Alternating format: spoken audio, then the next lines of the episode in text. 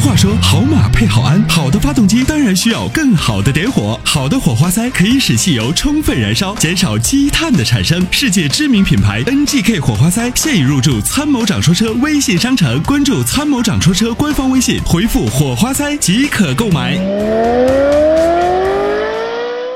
请热线的这位，你好，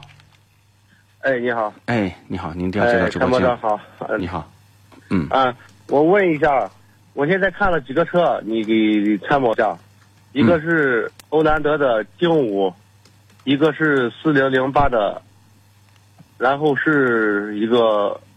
马自达的 CX 杠五，嗯，你四零给零八，说一下，看这几个哪个欧蓝优越德性？四零零八，马自达 CX 杠五啊，对，四零零八我还有个问题，它这边不是有个一点六和一点八 T 的吗？嗯嗯，完了，我在节目上老是听您这边推荐那个一点六的，很少推荐那个一点八的。可以，一点八和一点六其实是一一个发动机，一点八只是扩缸了，啊、那天我问了销售，销售也是这么说的。嗯，我就是想清楚一下这个扩缸的这个发动机，然后跟一点六这个寿命哪个会更好一点？嗯，这个寿命没有什么区别寿命没啥区别啊啊啊，那它的其他的东西都一样，唯一就是发动机。一点八是扩缸的，一点六没有扩缸，是对吧？，他就说这个这个发动机呢，通常它是设计出一个基础机器，然后呢，通过一系列的就是这个技术的调整，比如说呃钢套的大小是吧？呃嗯，就是包括其燃烧时的这个长度，它就可以就变出一些排量。啊、这个对是可以哦调整，这个对于一个机器厂来讲，你们难度不大，但是它结构主体结构两个发动机的原理啊、设计都是一样的。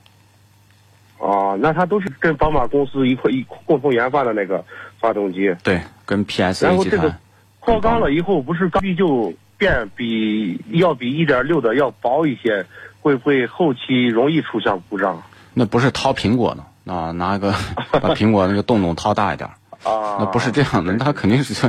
就说不是一个简简单单的，这个工程师肯定是他都是做过优化的，你不用管。啊，那就是一点八 T 的也可以考虑，是对吧？对对对，哦，好好好，我明白了。啊然后那个 CX 杠五，你呃跟欧蓝德你两个比一下，我欧蓝德那个变速箱是哪块的 CVT 的就是就是说是咱国产的，还是说是合资的，合对资的一个叫合威资的可特的一个变速箱，我不太推荐这个不太推荐？啊，就是是我觉得后期，我觉得现在目前来讲，这个所有的尼桑的，呃，还有三菱的这部分的这个 CVT，尤其是欧蓝德配这个，因为我那天去广州，广州车展，我看到这个变速箱的工厂在那这个地方做宣传嘛，我看到这个欧蓝德配的跟奇骏的变速箱是一样的，我后来就有点担心，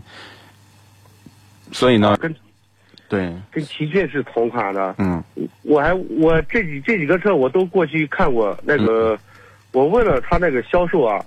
销售说给我说的是这个发动机就是一八款的布兰德劲舞的发动机，呃啊那个变速箱变速箱变速箱，他说是原装整机进口的，我就是就想问一下咱们这边给的消息是啥样的？即便整整机进口又能怎么样呢？那不是老款欧蓝德，不是那个变速箱到现在还比较稳定吗？对，就说是整机进口又能怎么样？这这句话啊，你你听着，就是现在全球呢，它都是采购的，就是统一配套采购的。嗯，那进口车意味着进进口的发动机就不出毛病嘛，进口的变速箱就不出毛病对嘛。对对对对对，那么我在中国造的变速箱，我就不能拿到日本装装车吗？那也是。啊，那这三款车你给主推哪一款呢？我觉得如果你这三款车啊，CX 杠五，那么和欧蓝德呢，一个是这个马自达，一个是这个这个森林嘛。但是从变速箱、发动机来讲，我认为你要考虑，呃，CX 杠，我觉得比它要靠谱，因为 A 天速箱还是要靠，就是稳定一点啊。这是啊这是第一个。第二个就是，你要是说喜欢那种欧系车，喜欢那种设计，那就你买四零零八的一点六 T 就够了，一点八 T 当然也没问题，呃，但是预算会稍稍高一点。嗯，它最近不是那个一七款的，好像精英款是才十十八万多，好像。嗯嗯嗯嗯，啊，那你说那个一点八的也没问题，也没问题，考虑可以。买，可以买，没不用如担果心不。考虑，如果不考虑保值的话是可以的哈。，对，是的，他那个就是维保费用，脱保以后他那些维修了啥的这些不方便车，嗯，